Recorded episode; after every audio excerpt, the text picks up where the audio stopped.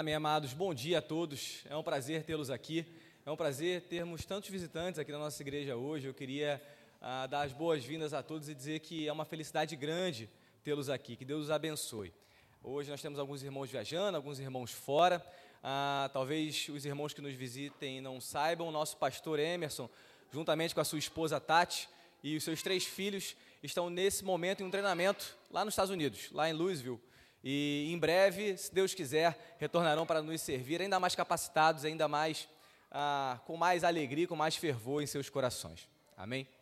Amados, ah, nós passamos ah, essas últimas semanas com obra nessa linha das crianças e aos visitantes eu sempre gosto de compartilhar uma experiência ou um testemunho pessoal. Eu confesso que eu não tinha tanta concentração quando crianças estavam no salão de culto. Mas depois de dois anos e meio com o meu amado filho, eu aprendi a conviver um pouquinho mais nesse barulho. E eu peço aos visitantes que tenham um pouco de paciência. Nós estamos em obra nessa linha das crianças pequenas, mas nós percebemos que é um grande privilégio termos os nossos filhos conosco num domingo.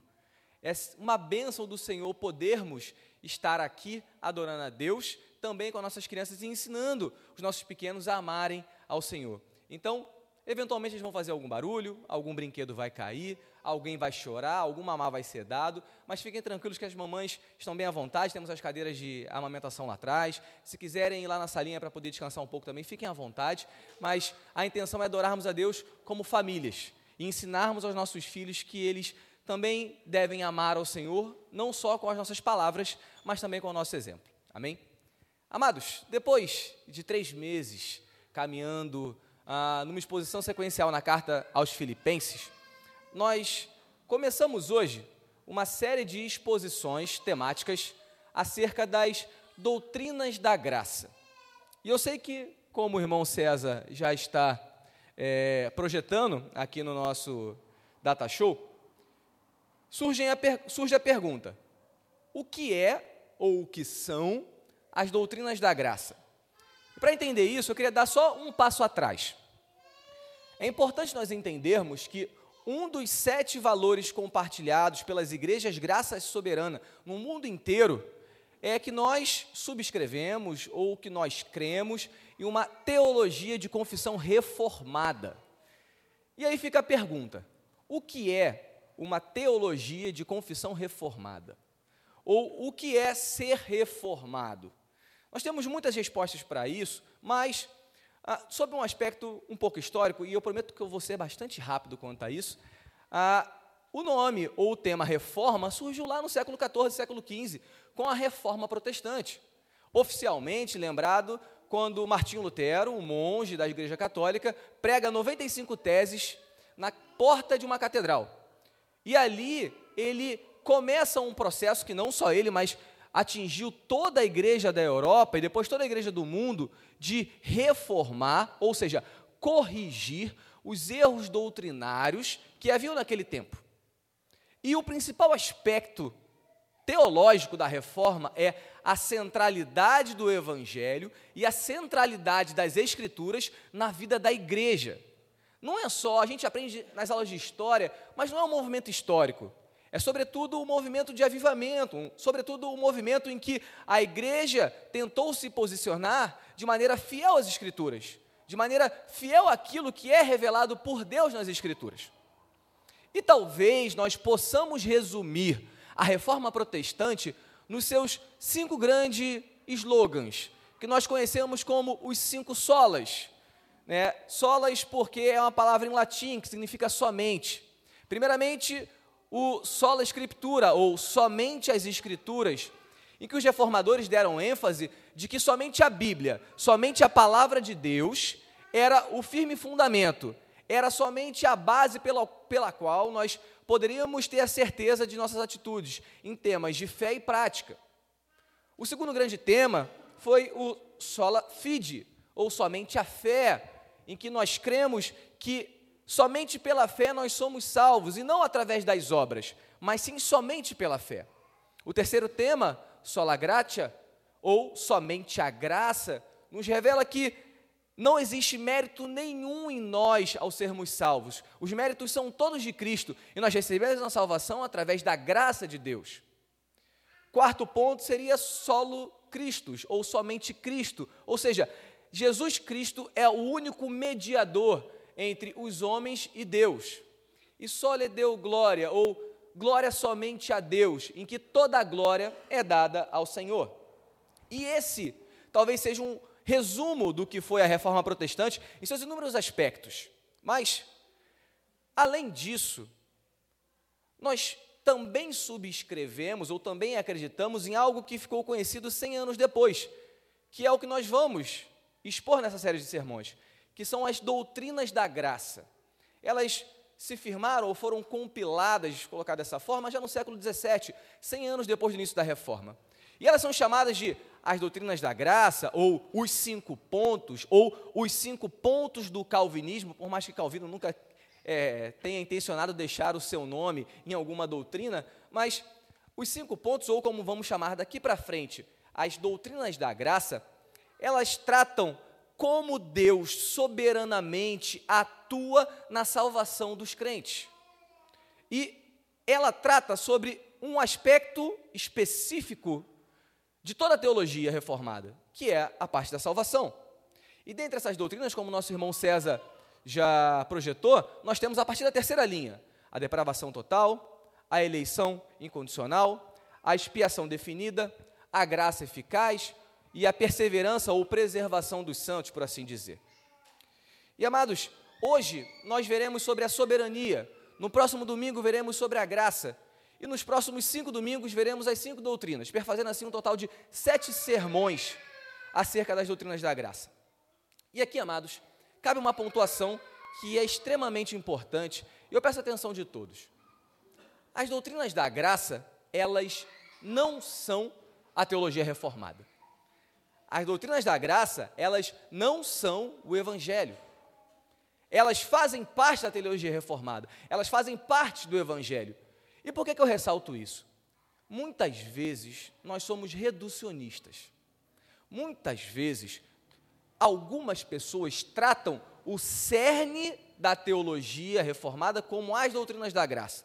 E esquecem de centralidade de Deus no culto, esquecem de amor e cuidado para com a família também no momento de adoração, esquecem do cuidado dos necessitados, esquecem de inúmeros outros aspectos que fazem parte da nossa fé que são extremamente importantes.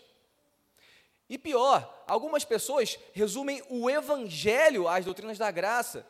Esquecem-se que o Evangelho é a boa nova de Cristo que veio, morreu por nós e que nos salvou. Então, é importante nós termos em mente as doutrinas da graça, elas são uma parte daquilo que nós cremos. Mas, por outro lado, elas são doutrinas muito importantes. E são doutrinas que normalmente nós encontramos alguma dificuldade de entendermos em sua plenitude. De fato, as doutrinas da graça, elas desafiam a capacidade humana de perceber Deus. E eu confesso para os irmãos, se qualquer um de nós chegamos nessa terra com a intenção de entendermos completamente a Deus, nós vamos nos frustrar, porque Deus é soberano em seus planos mas isso não quer dizer que nós iremos negligenciar o estudo da Escritura, e nem que nós iremos negligenciar aquilo que Deus nos revelou. Então, de maneira humilde, de maneira diligente, nós tentaremos entender a partir das Escrituras, a partir da palavra revelada de Deus, como Ele nos salva, ou como Ele atua soberanamente para nos salvar. E, para isso, eu convido a todos a abrirem as Bíblias em Efésios. Eu quase falei Filipenses, eu estou ainda né, automático. Ah, eu peço a todos que abram as Bíblias em Efésios. Nós faremos a leitura dos versos de 3 a 14 do capítulo 1. Ah, essa é a, é a perícope completa, mas nós faremos a exposição dos versos 3 a 6. Então, convido a todos a abrirem as Bíblias em Efésios, capítulo 1, dos versos 3 a 14.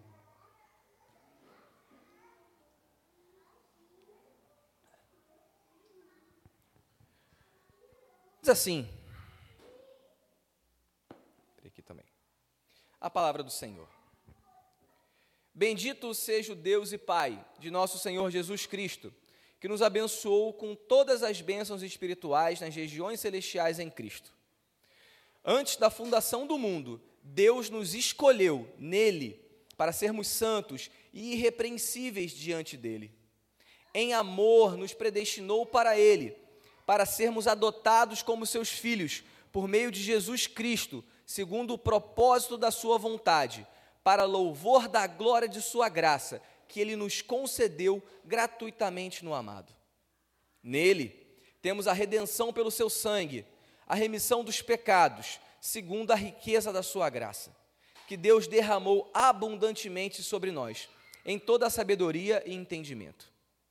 Ele nos revelou o mistério da sua vontade, segundo o seu propósito, que ele apresentou em Cristo, de fazer convergir nele, na dispensação da plenitude dos tempos, todas as coisas, tanto as do céu como as da terra.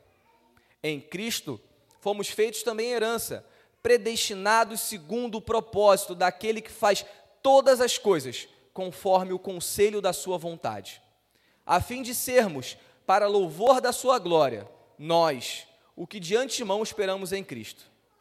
Nele, também vocês, depois que ouviram a palavra da verdade, o evangelho da salvação, tendo nele também crido, receberam o selo do Espírito Santo da promessa. O Espírito é o penhor da nossa herança, até o resgate da sua propriedade, em louvor de sua glória. Até aí, amados.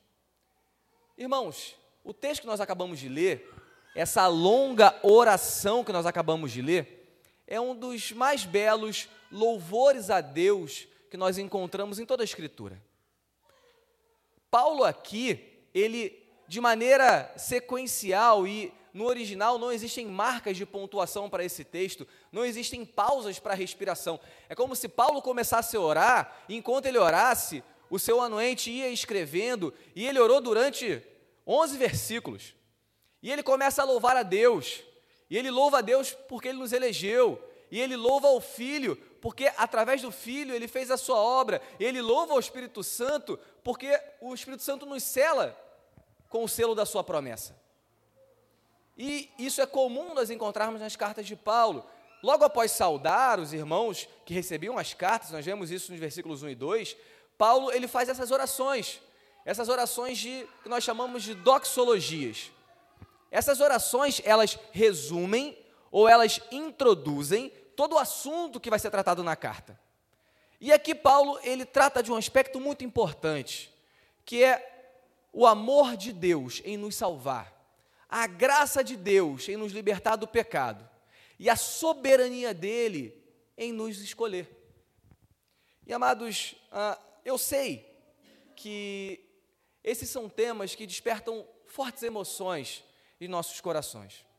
Quando nós tratamos sobre eleição, sobre predestinação, normalmente a nossa mente humana, ela fica limitada, travada com muitas perguntas.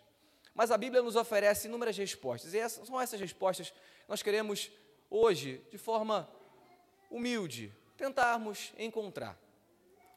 Iniciando pelos, pelo verso 3, eu gostaria de refletir nesse texto com os irmãos. Primeiro, Paulo agradece a Deus por todas as bênçãos que Deus dá a ele. É assim que Paulo inicia essa oração de louvor. É assim que Paulo inicia esse trecho de 3 a 14.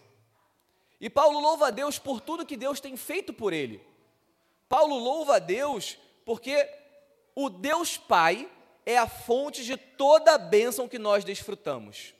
E só esse verso 3 já é um louvor a Deus Pai, mas também é um louvor à Trindade. Percebam que Paulo fala que as bênçãos são concedidas por Deus Pai, são operadas pelo Espírito, mas todas essas bênçãos elas são bênçãos dadas em Cristo.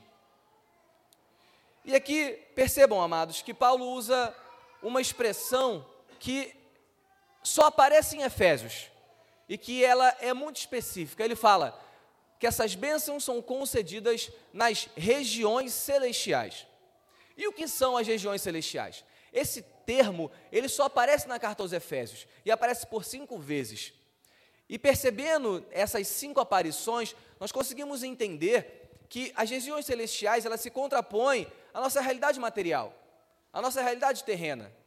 As regiões celestiais são os locais onde os principados e as potestades atuam, onde Cristo reina soberano, onde a sua igreja reina com ele e aonde, por conseguinte, nós somos abençoados com todo tipo de bênção espiritual.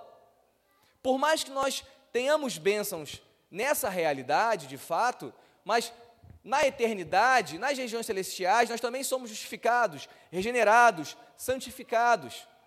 E Deus nos concedeu essas bênçãos em Cristo, através da operação do Espírito Santo. E é isso que Paulo trata aqui no verso 3. Mas percebam que no verso 4, Paulo faz um agradecimento por uma bênção específica. Verso 4, amados. Antes da fundação do mundo, Deus nos escolheu nele para sermos santos e irrepreensíveis diante dele. Amados, nesse verso, nós conseguimos entender um pouco da soberania de Deus. E por que, que eu destaco a soberania? Porque Deus escolheu. Deus fez uma opção. E essa ação ela está no passado. Se nós observar, observarmos no original grego, esse verbo é uma ação feita e completada no passado. E a resposta está no próprio versículo. Quando Deus nos escolheu? Antes da fundação do mundo antes que tivéssemos pecado, antes que eu ou você tivéssemos consciência, antes que eu ou você tivéssemos nascido, antes que qualquer coisa existisse, antes que o tempo fosse tempo, Deus nos escolheu nele. Percebam, amados, que Deus não nos escolheu quando a mensagem foi pregada a nós. Percebam que Deus nos, não nos escolheu quando nós nascemos. Percebam que Deus não nos escolheu quando Cristo morreu. Percebam, Deus não nos escolheu quando Adão pecou. Deus nos escolheu antes da fundação do mundo, antes que o tempo existisse, antes que qualquer coisa fosse criada, antes que nós pudéssemos pecar ou sequer nos arrependermos. Essa foi a escolha de Deus, segundo Efésios 1:4. Esse foi o momento da escolha de Deus. E nesse momento nós estamos diante de uma das doutrinas mais complexas ou mais difíceis da Bíblia. Nós tratamos sobre eleição, e a eleição diz ou fala sobre o caráter de Deus, sobre um caráter e sobre uma essência que nós não temos e que é somente de Deus, porque só Deus tem a capacidade de fazer escolhas soberanas, escolhas que não dependem de nada, e como o próprio texto nos fala, escolhas que dependem apenas da Sua vontade. E eu digo isso porque ela não é difícil de encontrarmos na Bíblia. Nós encontramos na Bíblia a eleição e a predestinação sendo citada em inúmeros textos. Mas eu digo difícil porque a nossa mente humana ela não consegue captar isso totalmente. E aí eu estava assistindo essa semana, semana passada, o filme do Aladim com Mateus.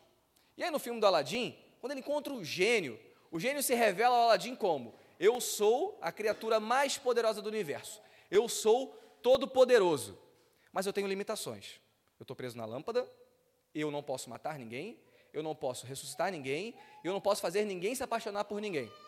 Percebam, quando a nossa mente humana, mesmo num desenho infantil, tenta captar, ou tenta entender, ou tenta descrever o que é ser todo-poderoso, o que é ser o ser mais poderoso do universo, até nisso nós colocamos pesos e contrapesos.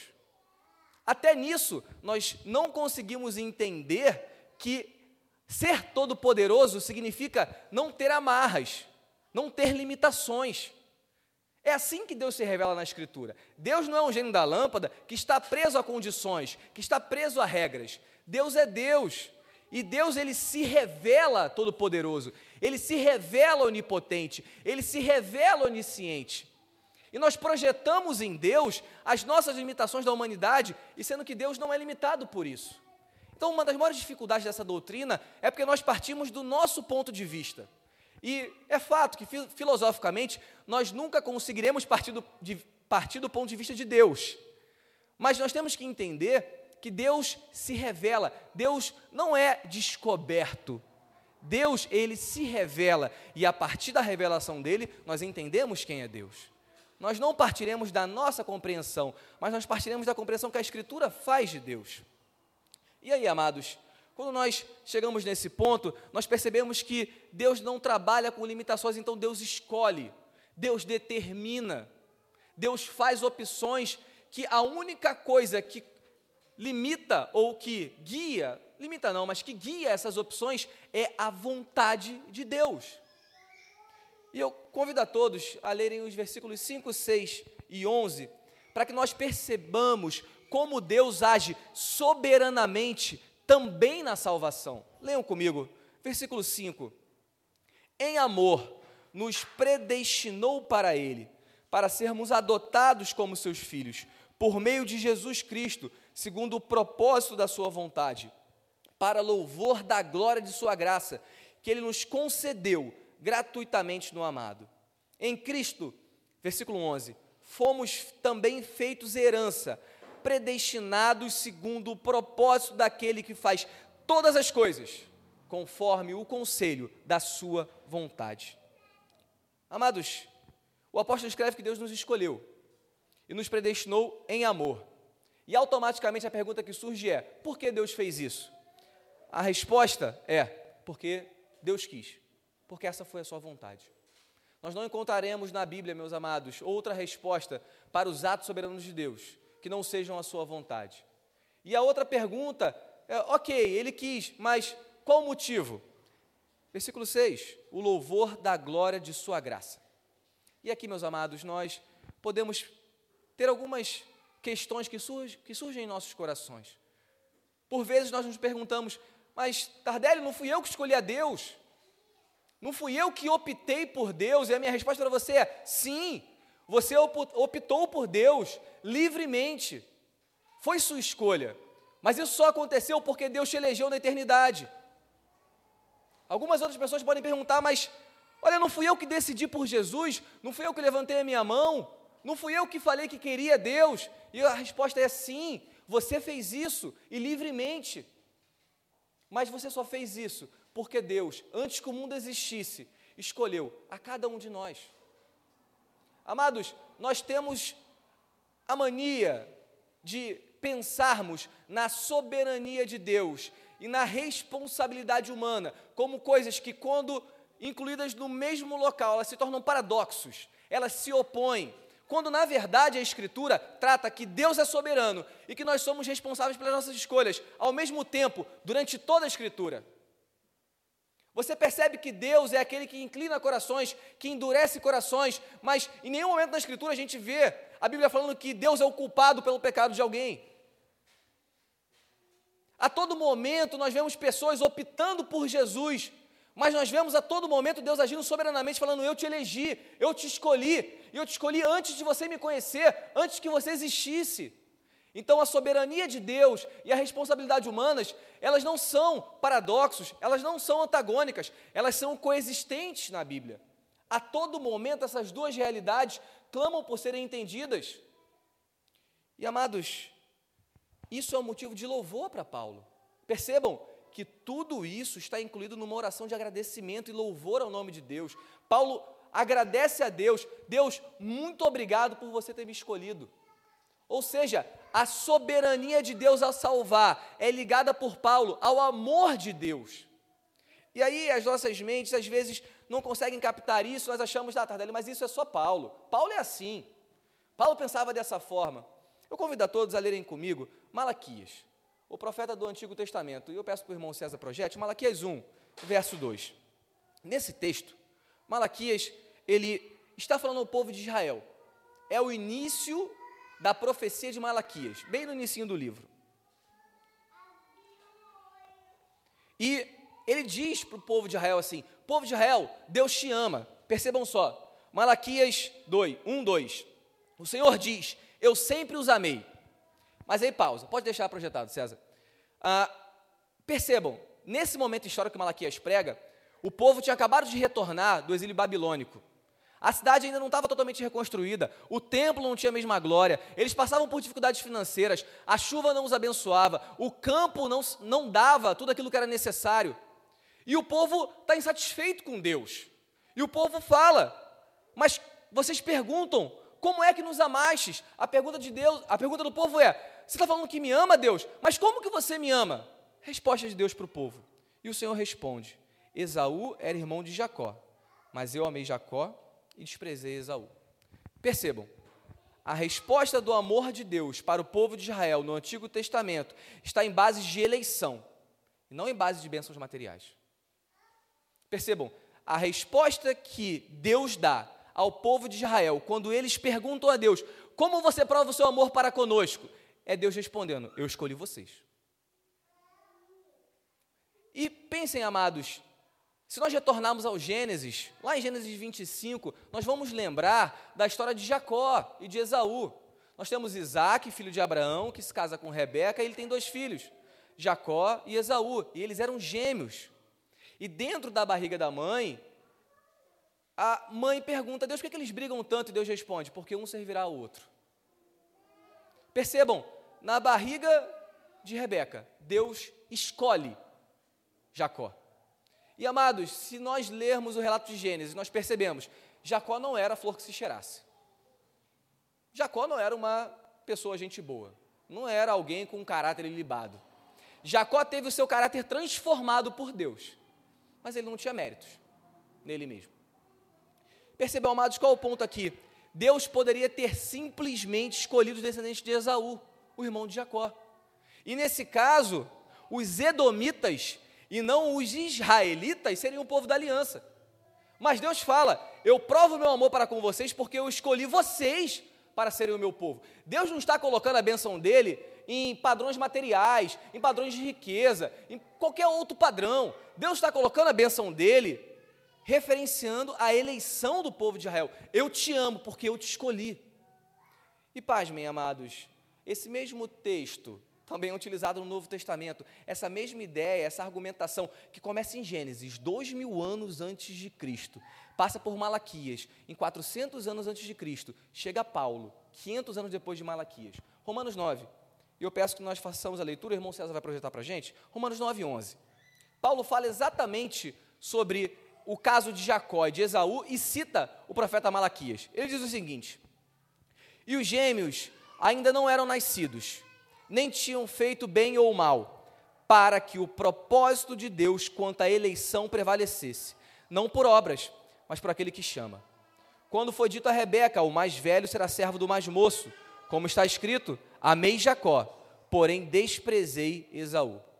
Amados, Paulo utiliza o mesmo texto que Malaquias utiliza, 500 anos depois do profeta, para mostrar que o amor de Deus ao escolher, ele é um amor soberano. Por quê? Porque Deus escolhe. Porque Deus elege. Porque Deus faz opções. E percebam aqui o que às vezes chama a nossa atenção. Deus não só elege, como Deus rejeita. Porque quando Deus faz uma opção, essa opção tem consequências. Percebam que Deus escolhe a Jacó, mas ele rejeita Esaú. Jacó tem méritos? Não. Esaú tem méritos? Também não. E aí, meus amados, no que diz respeito à salvação, a Bíblia é bastante clara nos mostrar que Deus é soberano em todas as áreas, inclusive na salvação. E aí o nosso coração, ele clama, ele, ele, ele, ele fica indignado por vezes, ele fica incomodado, nós gritamos, mas isso é injusto. Mas como é que Deus escolhe um bebê e rejeita outro na barriga da mãe? E Paulo sabia que essa pergunta viria, e em Romanos 9,14, eu peço que o irmão César projete para a gente, Paulo trata exatamente sobre isso. Após falar que Deus escolheu Jacó e rejeitou Esaú, Paulo fala em Romanos 9,14. Que diremos então? Que Deus é injusto? De modo nenhum. Pois ele diz a Moisés no versículo 15: Terei misericórdia de quem eu tiver misericórdia, e terei compaixão de quem eu tiver compaixão. Versículo 16: Assim, pois, isso não depende de quem quer ou de quem corre, mas de Deus, que tem misericórdia. Percebam, amados, Paulo responde à acusação daqueles que dizem que Deus é injusto, reforçando a soberania de Deus em fazer as suas escolhas. Paulo, ao receber o questionamento de que Deus pode estar sendo injusto ao escolher, Paulo responde: não, Deus não é injusto. E ele não faz uma defesa da justiça de Deus. Ele responde: Não, Deus não é injusto, porque Deus é soberano. E ele pode fazer as escolhas dele. E ele é livre para fazer as escolhas dele, porque o próprio Deus se revela assim. Porque o próprio Deus no deserto para Moisés fala: Moisés, eu terei misericórdia de quem eu tiver ter, de quem eu quiser ter misericórdia. e eu endurecerei quem eu quiser endurecer. Isso é uma prerrogativa de Deus, não uma prerrogativa nossa. Amados, agora com isso em mente, nós podemos retornar ao nosso texto base e perceber por que Paulo louva a Deus com tanta alegria, com tanta efusão no livro de Efésios. Sabe por quê? Porque Paulo sabia que não tinha mérito nenhum. Paulo sabia que ele não tinha motivos para ser escolhido. Paulo sabia que ele não tinha motivo algum para ser eleito. Na verdade, Paulo era um assassino. Paulo tinha matado a igreja, perseguido a igreja. Paulo tinha coordenado o assassinato de Estevão. Paulo prendia os crentes assim que a igreja nasceu. E Paulo sabia que ele não merecia nada, mas ele foi eleito, ele foi salvo. Então ele glorifica a Deus.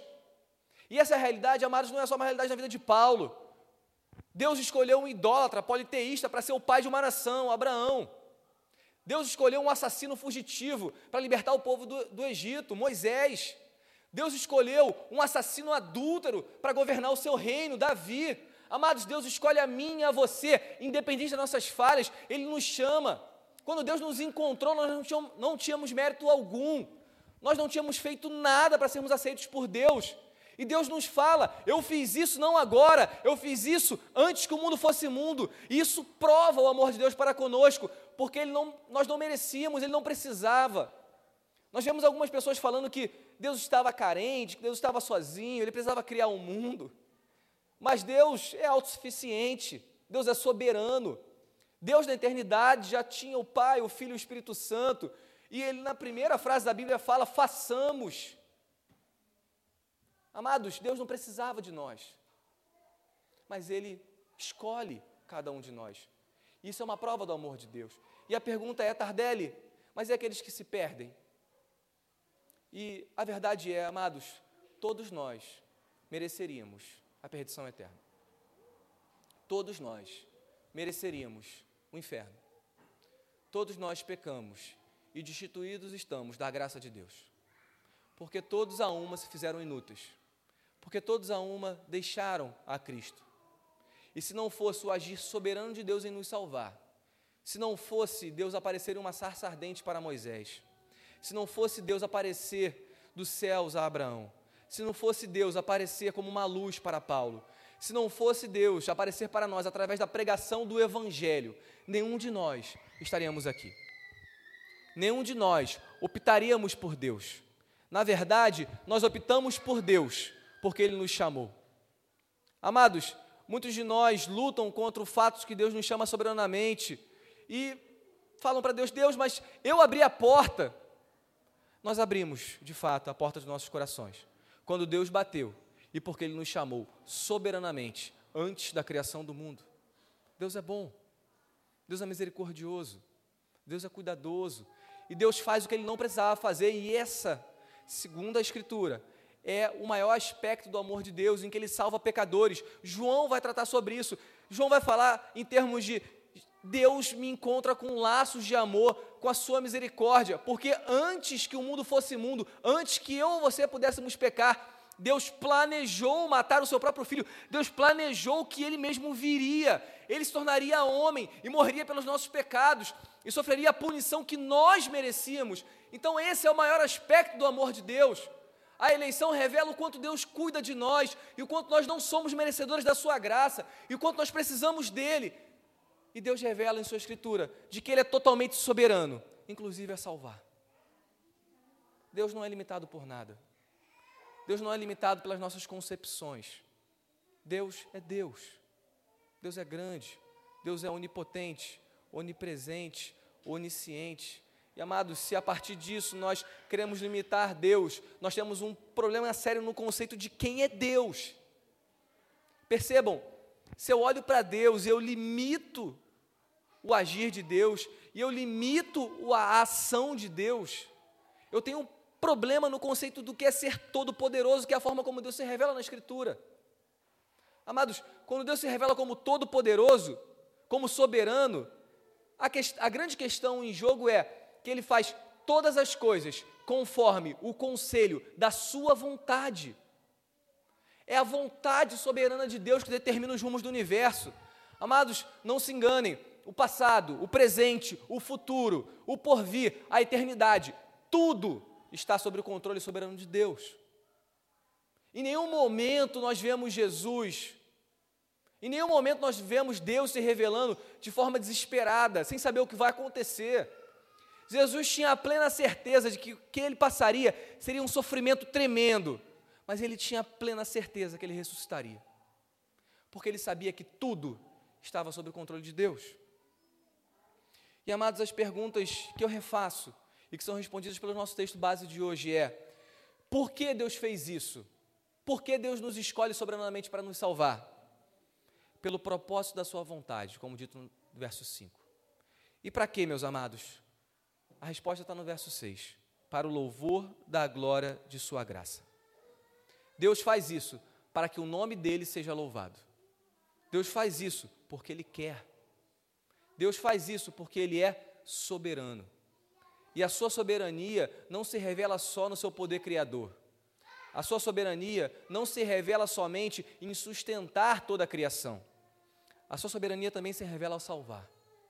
A sua soberania também se revela na forma como ele chama, elege, predestina pecadores. E percebam, amados, que todos os verbos do versículo 3 ao versículo 6, todos estão no passado. Todos são ações passadas de Deus. Deus não está fazendo isso agora, Deus já fez. E essa é a prova do amor de Deus, porque nós não precisamos fazer nada.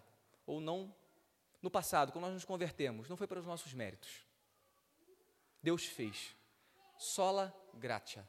Somente a graça de Deus nos salva. Mais nada. E amados, o resultado visível da eleição de Deus, ele está no verso 4. E eu gostaria de ler com os irmãos. Antes da fundação do mundo, Deus nos escolheu nele para sermos santos e irrepreensíveis diante dele. Amados, o resultado visível da eleição soberana de Deus é um povo santo e um povo irrepreensível. E aqui, alguns corações ou algumas vozes se levantam e falam: olha, a doutrina da eleição é muito bonita, mas se nesses termos que você está falando, Tardelli, as pessoas vão simplesmente viver da maneira como eles quiserem, porque eles vão para o céu, eles foram eleitos na eternidade. Mas a verdade é que um leitor atento de Paulo, em Efésios 1,4, ele já percebe que a eleição ela tem um fim, que é a produção de um povo santo, de um povo irrepreensível. Amados, a consequência primeira da eleição de Deus em nossas vidas, do seu chamado, é o início de um processo que nós chamamos de santificação, em que a cada dia nós abandonamos o orgulho, nós abandonamos a ira, nós abandonamos a preguiça, nós abandonamos a mentira, nós abandonamos a luxúria, nós abandonamos a avareza, nós abandonamos, abandonamos tudo aquilo que nos afasta de Deus, em prol de um andar santo e irrepreensível. E percebam a ordem: nós não abandonamos então somos eleitos. Nós somos eleitos para sermos santos e irrepreensíveis. Se não fosse a eleição do Senhor, se não fosse o seu chamado soberano, nós nunca conseguiríamos, com a nossa força, nos desvencilhar das amarras do pecado. Nunca. Se nós conseguimos olhar para trás e perceber um andar de crescimento em santidade em Deus, é porque Deus soberanamente age com o seu Espírito Santo em nós, em Cristo. Versículo 3. E com isso, meus amados, eu não vou me delongar mais, eu gostaria de trazer algumas aplicações para esse texto, até porque essa é uma mensagem introdutória, uma mensagem que nos lembra sobre a soberania de Deus também a salvar. Mas ao longo dessa caminhada de sete domingos, eu gostaria de pensar com os irmãos acerca de algumas aplicações. A primeira delas é que Deus é soberano e que Ele revela isso em Sua Escritura. O fato dele nos salvar revela o seu amor para conosco. O fato dele enviar seu Filho para morrer por cada um de nós. A boa nova do Evangelho, que Cristo morreu pelos nossos pecados é, o maior, é a maior prova de amor de Deus para conosco. O fato de Deus escolher enviar seu filho ao mundo antes que eu ou que você pudéssemos nos arrepender é, o maior, é a maior prova de amor de Deus para conosco. Essa é a primeira aplicação. Quando o povo de Israel disse a Deus: Pai, você não nos ama, você nos abandonou. Deus respondeu ao povo de Israel: Eu os amo, porque eu os escolhi. Essa é a maior prova do amor de Deus para conosco a salvação e o Espírito Santo como selo em nossas vidas dessa salvação. Segundo, segunda aplicação, amados, As doutrinas da graça, elas nos colocam no nosso devido lugar. Existem pessoas mais inteligentes, existem pessoas menos avarentas, existem pessoas mais eloquentes, existem pessoas que talvez tivessem mais méritos do ponto de vista humano. Mas mesmo assim, Deus escolheu pobres pecadores para ser o seu povo santo e eleito. Mesmo assim, Deus escolheu Davi, Deus escolheu Moisés, Deus escolheu Abraão, Deus escolheu a mim e a você. Amados, as doutrinas da graça nos colocam na posição que nós devemos estar, de humilde gratidão a Deus pela sua salvação, porque nós não somos merecedores, nós não temos méritos perante Deus. Deus é bom, Deus é misericordioso, Deus é gracioso ao nos salvar. Amados, a terceira aplicação, que a doutrina da eleição, ela deve nos levar, ou deve nos impulsionar, deve nos impelir a um viver santo, a um viver irrepreensível.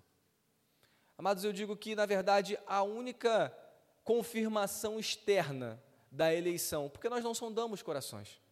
Então, a única confirmação externa que nós temos da eleição é a santidade. É um andar santo. Amados, onde não há santidade, onde há busca deliberada pelo pecado, onde não há arrependimento pelo pecado, amados, não há eleição. Percebam, a eleição nos leva a um viver santo. E com isso eu não estou dizendo que nós não teremos pecados. João, em sua carta, vai dizer que aquele que não tem pecado, aquele que diz que não tem pecado está mentindo. Mas Deus é fiel e justo para nos perdoar dos nossos pecados e nos purificar de toda injustiça. Essa é a boa nova do Evangelho. Cristo morreu por nós e nos chamou. E amados, alguns de nós podem pensar, olha, Tardelli, mas se a eleição é verdadeira, então por que, eu vou pregar o Evangelho? Eu não preciso fazer missões. Por que, eu estou aqui na igreja? Eu vou ser salvo. Amados, Deus, em Sua soberania, escolheu a pregação da palavra como forma de proclamação da boa nova. Deus escolheu a comunhão dos santos como forma de aperfeiçoamento da sua igreja. Na sua soberania, Deus escolheu que através da contribuição financeira nós iremos enviar missionários para os cantos mais longínquos do mundo, para que essas pessoas preguem aqueles que nunca ouviram e que encontrem os eleitos de Deus naqueles locais, para que eles possam se virar e adorar a Deus. Quão formosos são os pés daqueles que anunciam a palavra de Deus. Amados, é um privilégio podermos falar da palavra de Deus. Então não se enganem e não se iludam com aspectos que não são verdadeiros da doutrina da eleição. Missões é uma necessidade, evangelismo é uma necessidade, santidade é uma necessidade, comunhão é uma necessidade. E por quê? Porque Cristo soberanamente, porque o Pai, melhor, soberanamente, determinou que assim fosse. Então, ide por todo mundo e pregar o Evangelho a toda criatura. É a ordem de nosso Senhor Jesus Cristo. Quarto ponto, meus amados, eu tenho consciência que nós estamos diante de doutrinas complexas. Nós estaremos diante de doutrinas difíceis, de, difíceis, de difícil compreensão. E a boa notícia disso é que a nossa salvação não depende de nós compreendermos na totalidade todas essas doutrinas. Isso é uma boa notícia. Nós não somos gnósticos. Nós não acreditamos que a nossa salvação depende de entender um ponto teológico. A nossa salvação está baseada no sacrifício de Cristo. E amados, aquele ladrão da cruz, eu tenho certeza que ele nunca estudou teologia. Ele nunca ouviu falar sobre justificação. Mas quando ele se arrependeu e creu no senhorio de Jesus sobre a vida dele, Cristo disse para ele: Hoje mesmo estarás comigo no paraíso. A boa notícia, amados, é que por mais difíceis que essas doutrinas sejam, e Pedro, na sua carta, ele fala sobre Paulo, ele cita Paulo, ele fala assim: olha, o discurso de Paulo muitas vezes é muito difícil. E se Pedro pensou isso, quem somos nós? Mas a boa notícia é que a nossa salvação não depende disso. Davi também expressou assim, eu peço que o nosso irmão César abra em Salmos 139, 139, no verso 4 a 6. Davi, ao se deparar com a soberania de Deus, olha o que ele fala: A palavra ainda nem chegou à minha língua, e tu, Senhor, já a conheces toda. Tu me cercas por todos os lados e põe a tua mão sobre mim. Ou seja, Deus é soberano. Versículo 6. Tal conhecimento é maravilhoso demais para mim. É tão elevado que eu não o posso atingir. Se em algum momento dessa caminhada algum dos irmãos sentirem que não entenderam algum aspecto ou que aquilo não está arraigado ainda no coração, fiquem tranquilos. Vocês têm as mesmas dúvidas que Davi, que produziu o Salmo 139. Diante da soberania de Deus, Davi tinha dúvidas e ele declara a Deus: Pai, algumas coisas fogem à minha capacidade de entender. E, amados, uma das metáforas que eu mais gosto para explicar a questão do conhecimento acerca de Deus é que Deus é um oceano e nós somos um copo de água. Amados, um oceano nunca vai caber num copo de água. Existem aspectos de Deus que a nossa mente nunca vai sondar. Muito pelo contrário, Deus nos sonda. Nós não sondamos a Deus. Na verdade, nós captamos de Deus aquilo que Ele nos revela. E é isso que nós tentaremos fazer ao, ao longo dos próximos seis domingos, de entendermos na Sua palavra aquilo que Deus nos revela. Mas a má notícia, amados, é que se nós perder, perdermos de vista a soberania de Deus, nós deixamos de glorificá-lo como ele deve ser glorificado. Nós deixamos de nos alegrar por ele ter nos escolhido. E nós deixamos de descansar na sua providência. Amados, percebam, nós caminhamos alguns meses na carta aos Filipenses. Após estudarmos a carta aos Filipenses, os irmãos conseguem acreditar que Paulo pensava que ele seria salvo pelos seus próprios méritos, pelas suas ações, pelas suas escolhas? Os irmãos realmente acham que Paulo, ao afirmar que ele poderia viver ou morrer, tanto faz, mas eu glorifico a Deus com a minha vida ou com a minha morte. Você acha que uma fala dessa realmente baseava a segurança da sua salvação naquilo que ele fazia ou dos méritos de Cristo? Amados, a segurança de Paulo é tão grande que não há outro caminho a não entendermos a eleição de Deus porque Paulo compreendeu a soberania de Deus a salvar e que Deus iria sustentá-lo até o final, de maneira misericordiosa. E eu encerro a pregação de hoje no texto de Efésios 1, só que nos versos 17 a 19. E logo após Paulo louvar a Deus, entre os versos 13 e 14, ele faz uma oração a Deus. Uma oração pela vida dos Efésios que receberam essa carta. Olha a oração que Paulo faz. Eu peço ao Deus de nosso Senhor Jesus Cristo, o Pai da glória, que conceda a vocês espírito de sabedoria e de revelação no pleno conhecimento dele. Versículo 18. Peço que ele ilumine os olhos do coração de vocês, para que saibam qual é a esperança da vocação de vocês, qual é a riqueza da glória da sua herança nos santos e qual é a suprema grandeza do seu poder sobre nós, os que cremos, segundo a eficácia do seu poder.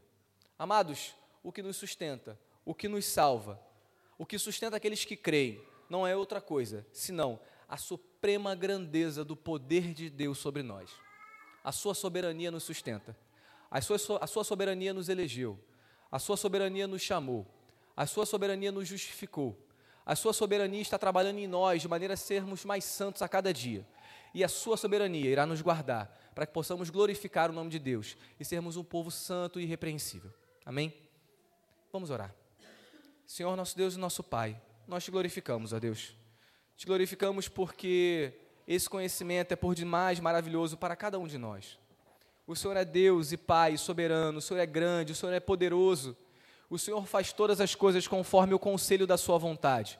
O Senhor faz todas as coisas conforme lhe apraz. E Pai, nós somos extremamente gratos extremamente agradecidos, porque o Senhor, mesmo em meio aos nossos erros e nossas falhas, escolheu, optou em nos eleger.